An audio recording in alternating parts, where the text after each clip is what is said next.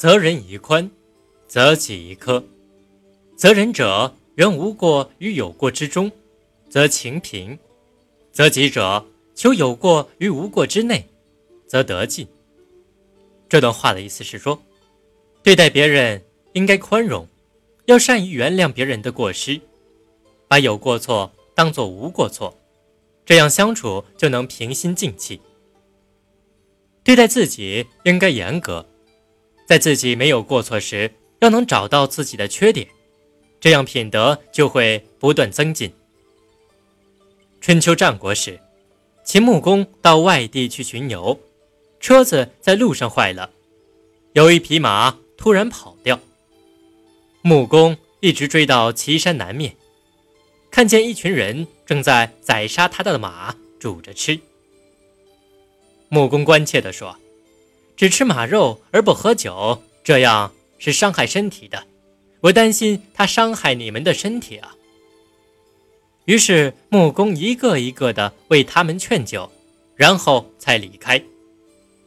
又过了一年，穆公和晋惠公在寒的地方打仗，晋公把惠公的战车团团包围住了。晋国的大夫梁由弥紧紧地拉着穆公战车上的马。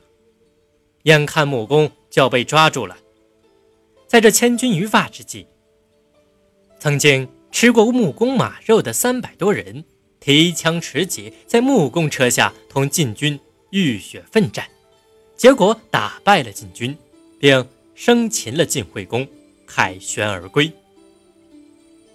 择人易，择己难，在观察别人时，应同时对照自己。人谁无过，能改就好。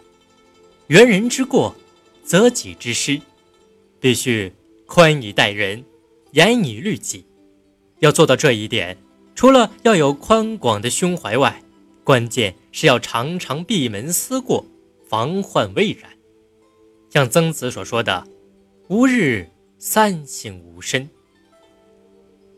人患不知其过，既知之不能改。是无勇也。